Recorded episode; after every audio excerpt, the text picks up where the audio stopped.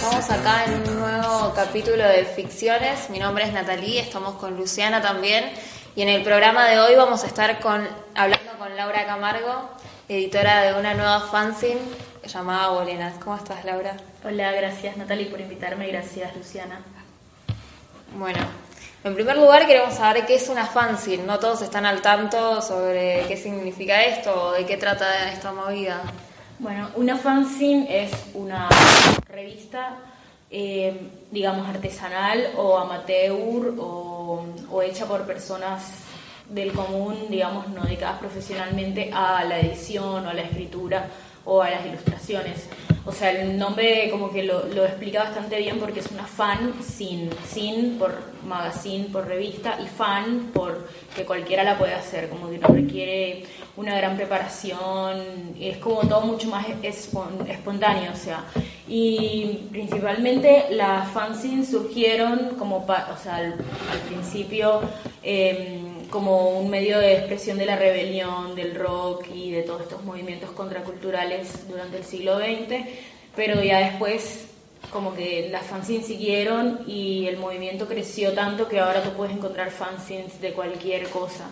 O sea, una fanzine acerca de lapiceras, una fanzine acerca de fans de Madonna, fanzines acerca de un deporte o, de, o, simplemente fanzines acerca de los intereses de una persona o de un colectivo de personas. Como que eso es en realidad una fanzine.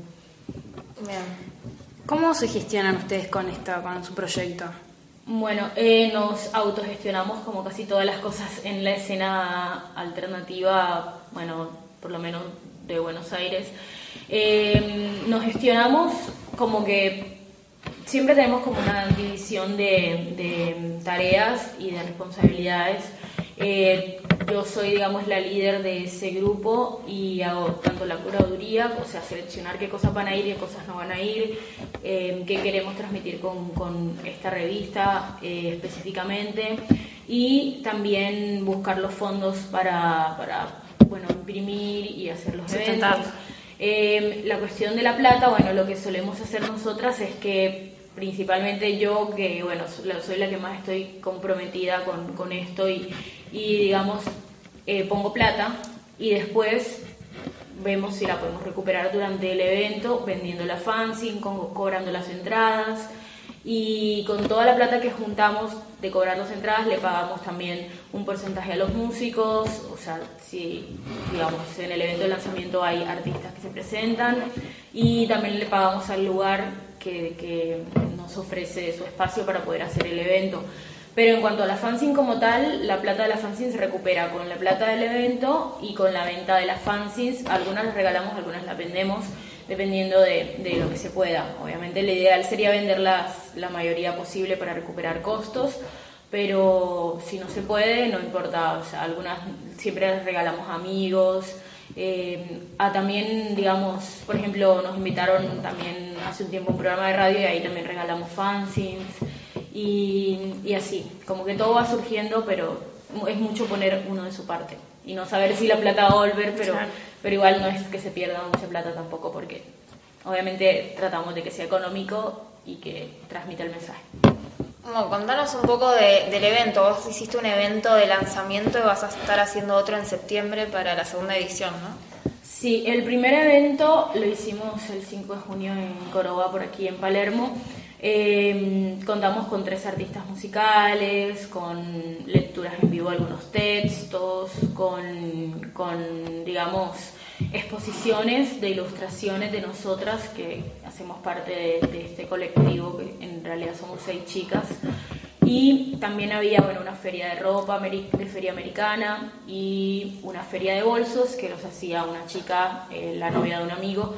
Y principalmente tratamos de que en el evento tuviese protagonismo la mujer, la mujer como creadora, o sea, como nuestra manera de militar por las causas de femeninas no, no era tanto a través de como quejarnos y reclamar y, y, enfocarnos en las cosas digamos, como la violencia de género y todos estos temas que son bastante em, fuertes, sino como ver a la mujer como creadora, más que víctima, como una creadora, como... Como concientizar era, ¿no? También sí, como decir, bueno, las mujeres también hacemos arte, hacemos esto, muchas veces hacemos cosas en nuestra habitación, nunca las mostramos porque eh, nos, nos da miedo como el ser juzgadas o que no sea lo suficientemente bueno.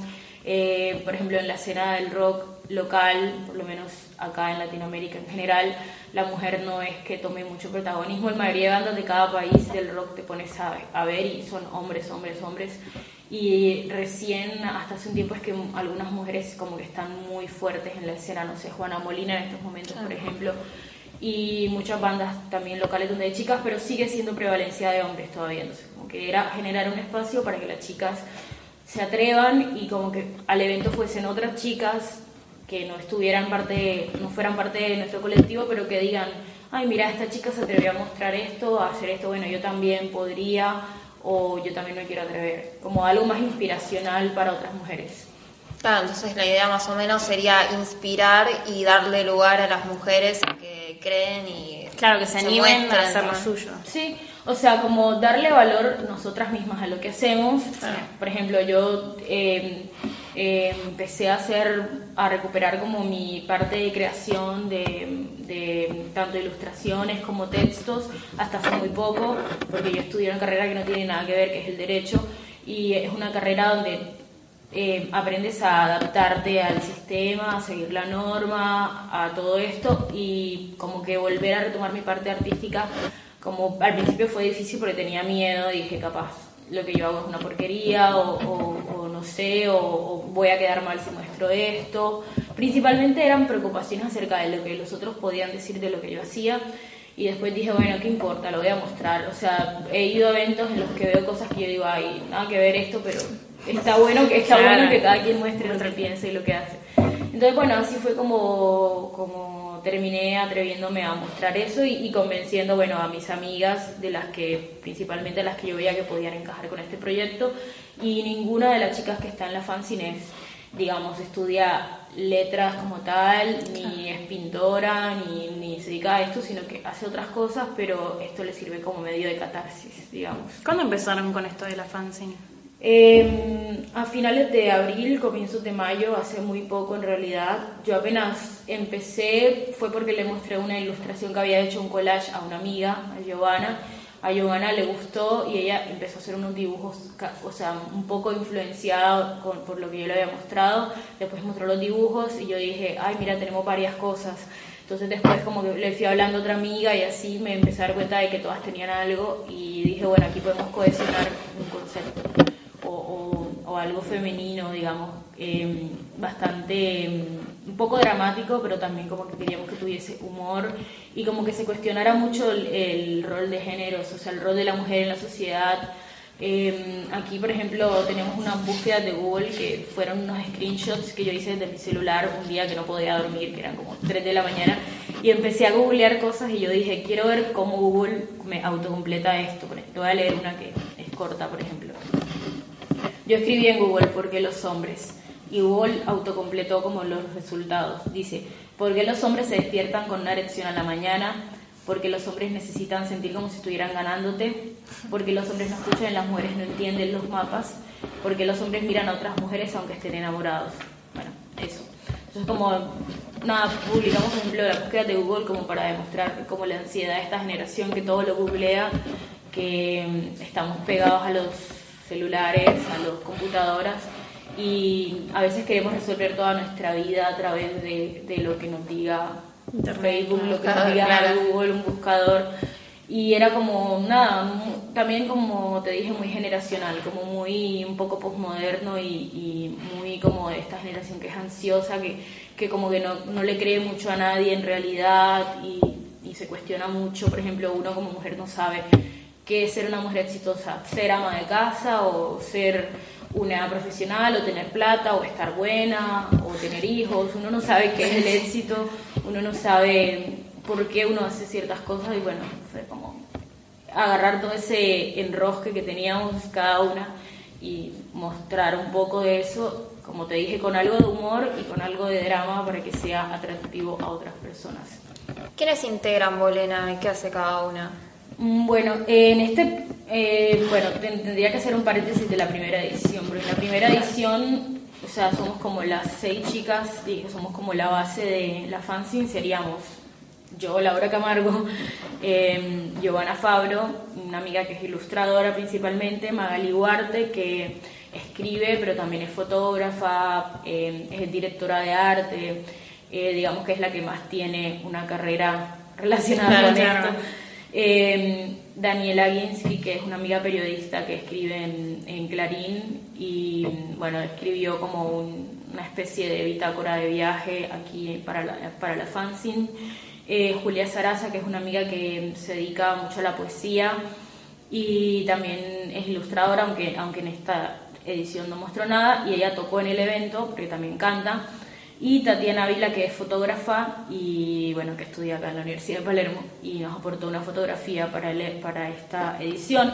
Luego para la segunda edición vamos a aceptar algunas colaboraciones de otras chicas más. Ah, entonces, quien quiera sumarse a Bolera. Bueno, ¿tenés algo para leernos hoy? ¿Está un texto tuyo?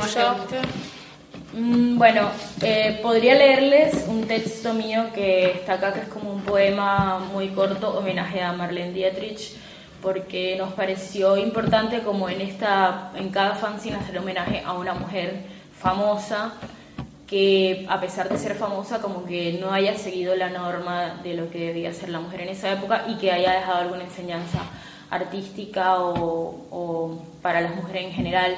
Y bueno, entonces escogimos a Marlene Dietrich, que realmente es mi actriz favorita de todos los tiempos, alemana, em, que fue más de la época del cine en blanco y negro, en la época dorada del cine, y ella se enfrentó, se enfrentó a Hitler en ese momento y vivía en los Estados Unidos, entonces era como bastante revolucionario, fue como la primera persona que dio un beso lépico en la historia del cine en 1930. Por eso en la fanzine tenemos como un, un screenshot del primer beso lépico de la historia del cine. Y bueno, el poema que escribí es este, que se llama Marlene. Largas piernas, languida mirada, artista o mujer de armas, prusiana o americana, fem fatal o madre universal, amante de caballeros o de damas. Te cagaste risa ante cada disyuntiva. ¿Para qué elegir cuando puedes ser ambas? Ese, es el poema bastante literal, digamos, eh, hablando como de eso, de todas las disyuntivas que uno tiene, pero cómo resolvió ella esas, disyuntivas, como no tengo por qué elegir ser buena o mala, sino puedo ser todo lo que, lo que, yo quiera. Y, y aún así ser aceptada, porque aún así ella obviamente tuvo personas que no le gustaba lo que ella hacía, pero empezando por Hitler, no, pero, pero sí, digamos, marcó la historia del cine en los Estados Unidos, sobre todo, bueno, por ser europea, porque en esa época todavía el cine en Estados Unidos había muy pocos extranjeros, eh, porque, bueno, obviamente estaban todos concentrados en Marilyn Monroe y, todo ese, ese, cine floreciente, esa industria floreciente en Hollywood. Así que bueno, ese sería... ¿Ya saben a quién van a homenajear para la próxima edición? ¿Se puede adelantar algo Sí, eh, lo puedo adelantar, sí. Eh, justo en estos días estoy empezando a juntar todos los materiales, o sea, las ilustraciones y los textos que van a ir para la próxima edición y se me ocurrió que podemos homenajear a Meryl Streep, que ah, digamos, creo que la, para muchos la mejor actriz de la historia. Ha hecho roles muy bastante dramáticos, diferentes uno del otro, muy fuertes. Eh, y a mí me marcó mucho las actuaciones de ella, me conmovieron siempre mucho. Además es una mujer que también tiene una bastante activismo en los Estados Unidos por los derechos de la mujer, igual que Susan Sarandon y otras. Entonces me pareció acertado homenajearla. Y lo interesante de ese homenaje es que quien va a hacer la ilustración de, ese homenaje va a ser un hombre, un amigo de nosotras, Nacho. Eh, él va a hacer la ilustración de Meryl Streep y yo voy a acompañar eso con un piropo que se me ocurrió eh, en relación con Meryl Streep, como en la otra página. Así que ese va a ser un homenaje que va a estar en la próxima edición, que ya está como casi confirmado, de las pocas cosas que tenemos ya confirmadas del próximo número. ¿Cómo se suma un nombre en esta edición ya? Sí, o sea, Eh, lo que yo estaba pensando era, bueno, no está mal que participen hombres el proyecto, porque además ese hombre lo que está haciendo es homenajear a una mujer, Claro. como no está mostrando una visión eh, masculina como tal o homenajeando lo masculino, sino está homenajeando lo femenino y también como que hace parte primero de no ser tampoco así como dicen por ahí feminazis y decir No. ay no no queremos hombres acá porque no o sea tampoco tampoco esa es la idea. Y mm, de hecho en el evento cuando tocó cuando tocaron los artistas Tani y Balvanera tanto Tani como la como Agustina la chica Balvanera están acompañadas de un hombre en su presentación musical. En ambos casos el hombre era el tecladista. Bueno está bueno también incluir a los hombres en esta movida pero que no pierda el protagonismo eh, el grupo de, de chicas principalmente. Y bueno, y a Nacho le gustó la idea, de hecho también estamos pensando en la segunda edición que, un- que uno de los tres artistas sea una banda de chicos, nos parece bien, como no, no necesariamente encerrarnos en que Que sean mujeres. todas sean mujeres. Igual Nacho va a participar en esta edición y no sabemos si va a participar en la próxima, pero está bueno. Ah, Además, como claro. que me gusta mucho el estilo de él, que también no es tan, digamos, tan agresivo como suelen ser muchos estilos eh, de muchos hombres ilustradores. Y también hay que reconocer que cada ser humano tiene una parte femenina y una masculina. Nosotras las mujeres también tenemos testosterona en nuestro cuerpo, los hombres también tienen estrógeno en su cuerpo, obviamente en menores dosis, y más allá de si son gays o no, cada, cada uno tiene una parte masculina y una femenina. Así que está bueno que participe un chico, me parece. Sí, ¿Nos puedes adelantar un poco del evento? ¿Ya tienen fecha, lugar? ¿Cuándo va a ser? Sí, sí, justo como el primer evento lo hicimos casi que improvisado porque estábamos como muy manija con la fanzine, como te dije, la empezamos a finales de, de mayo y a, a finales de abril, comienzos de mayo y ya en junio, primer fin de semana de junio ya estábamos presentándola, como que corrimos bastante, sobre todo yo que era la que más tenía responsabilidades. Y entonces lo que queremos hacer esta vez con más anticipación, ya tenemos confirmada una fecha en Matienzo, en el salón principal donde tocan las bandas, el 14 de septiembre. Ya estamos negociando tres bandas, todavía no les puedo decir ningún nombre porque no, las hemos confirmado lamentablemente, pero seguramente esta semana se confirman. Y eh, esta vez no vamos a tener exposición de fotografías porque como el salón es bastante oscuro, más bien como para, para música, vamos a tener igual, obviamente, stand donde vamos a mostrar la, fan- la primera fanzine y la segunda. Va a haber otras fanzines también que hemos invitado, como eh, Rimbombante, que también es una fanzine de chicas. It's O, It's O, que también es otra fanzine de chicas. Y, y bueno, también creo que va a volver a estar la Feria Americana y un par de cosas. Y vamos a leer algunas también, algunos textos. Y bueno, ese sería el ideal. Del, o sea, ya está confirmada la fecha y el lugar por lo menos. Y si alguien ahora quiere encontrar tu fanzine, eh, ¿dónde la puede conseguir? Mm, Bueno, eh, si quieren una versión digital que las regalamos, o sea, nos escriben al Facebook de Bolena Sin con bueno con Z Bolena Sin y ahí les contestamos y les mandamos una, un archivo PDF donde está la fanzine. Obviamente es mucho más lindo tenerla en la mano porque aparte la cosimos a mano con hilo rosa, o sea, esa fue nuestra encuadernación. Eh, también hay como detalles que ver una página cómo contrasta con la, con la página al lado, que solamente se pueden ver en, en una edición física. Eh, pero si la quieren conseguir, bueno, si la quieren ver físicamente pueden ir al Museo de Arte Moderno porque ahorita está exhibida en una exposición de fanzines que hay ahora en el Museo de Arte Moderno. Y si quieren conseguirla, también la pueden conseguir en varios eventos. En Independencia Viva, que es este 9 de julio en Matienzo, vamos a tener un stand. Y en un evento de Indie Hoy que va a ser el próximo 14 de septiembre, que toca eh, dos bandas, también gestionado por, por Indie Hoy, que es una página en la que yo también escribo. Y ahí pueden también conseguirla en un stand que vamos a tener. O si no, el 14 de septiembre. Si la quieren conseguir en físico, digamos. ¿Son la misma fecha los dos eventos? Eh, no, el de Indio es el 14 de julio. Ah, ok. Perdón, creo que dije 14 de septiembre. No, no hay problema. Estoy demasiado manija con el 14 de septiembre. seguro. Bueno, Bueno, muchas gracias por, por tu tiempo. por tu participación acá en Ficciones. De Bueno. nada, eh, les agradezco haberme invitado y bueno, y dar a conocer un poco estas movidas que no son tan conocidas porque no son de grandes editoriales ni nada, sino hechos por Claro. personas más. Esperemos que te vaya bien, seguro que sí. Muchas gracias. No, gracias a vos, la. C'est un Rubens, c'est une hippopotame. avec un dé comme dans Marshmallow. Et si j'en passe pour cet hippopotame, c'est qu'avec MJ.